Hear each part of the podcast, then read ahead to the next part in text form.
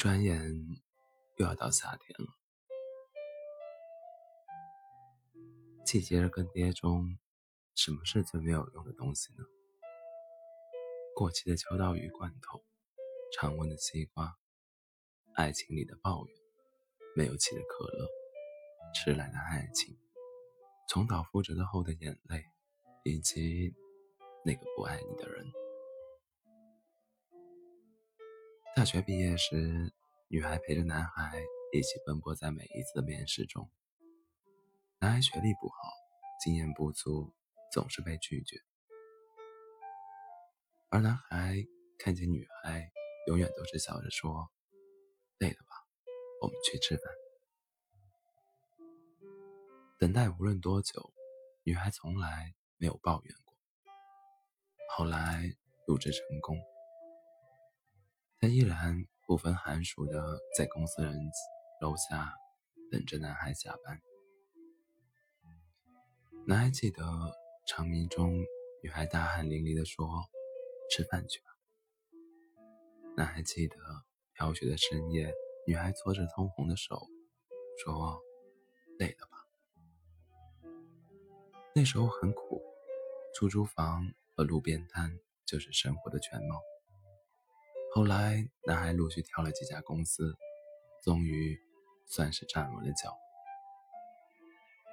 他也变得越来越忙，加班出差，接不完的电话，家里的事就全部落在了女孩的身上。而男孩开始了隔三差五的烂醉和经常通宵的麻将赌局。他们开始为琐事争吵。男孩回家的脚步也来越来越慢，矛盾眼看着在不断的升级，女孩还是依旧会等男孩回家。男孩眼里，女孩的种种都变成了无理取闹和蛮不讲理。女孩变得小心，变得唠叨，变得细枝末节。女孩开始变得爱流泪，爱妥协，爱委曲求全。那天他们吵得很凶，仿佛整栋楼都能听见。男孩习惯性的穿上衣服，拿着手机，重重的摔门而去。男孩以为女孩会像以前一样电话、微信求着求他回来，女孩也以为他会像以前一样在原地等着男孩回家。女孩离开了。没有告别，也没有哭。男孩说：“我错了。”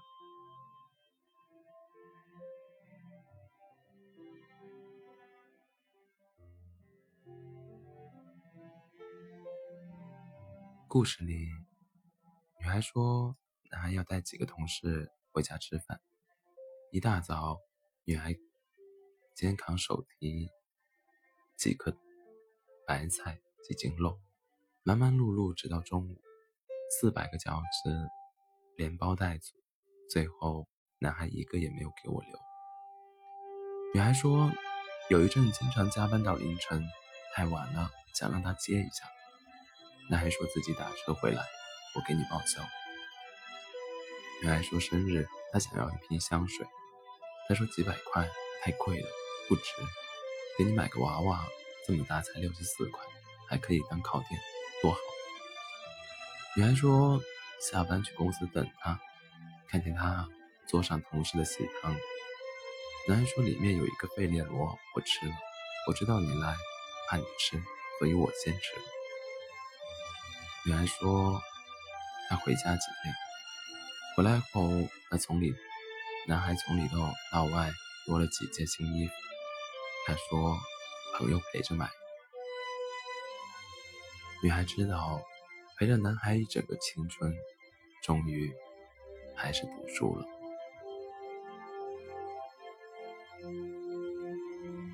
生气和失望是不一样的。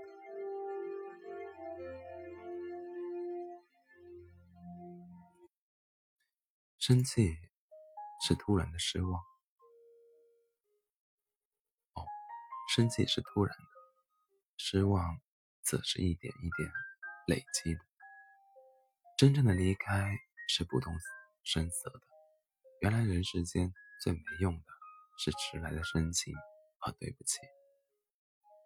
都说爱是藏在细节里的，那么不爱也是，没必要在最后一刻才恍然大悟，原来这就是不爱。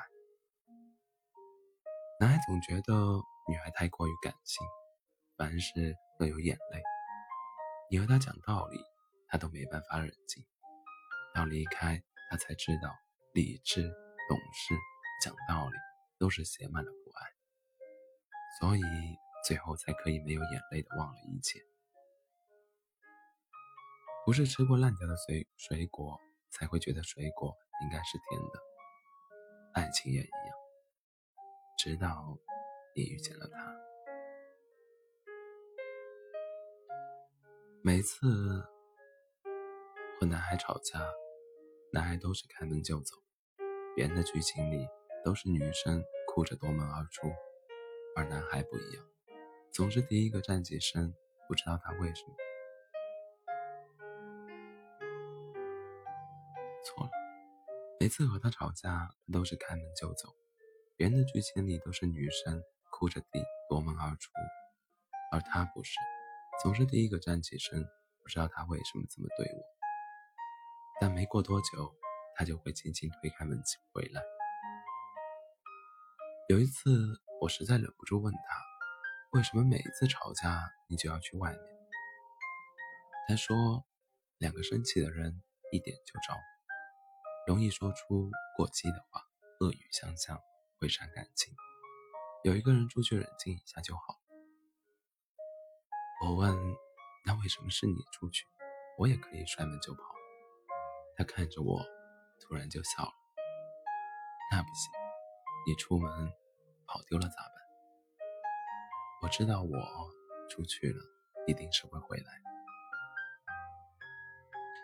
他的离开是为了回来，而有些人的离开是为了让你妥协。你不必羡慕别人的男朋友，每一个爱情童话都不是千篇一律。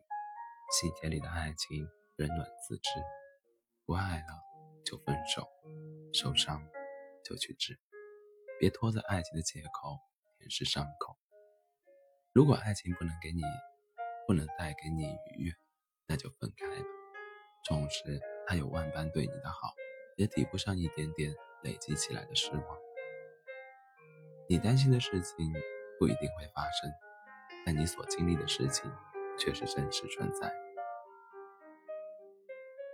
人心善变是真的，爱情也是有期限的。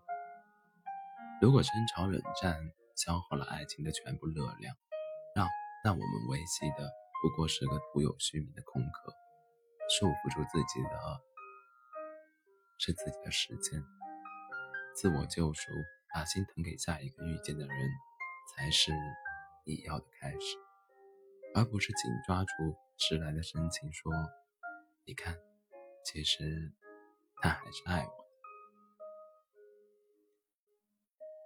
爱你的人，一眼就能看得出来；不爱也是。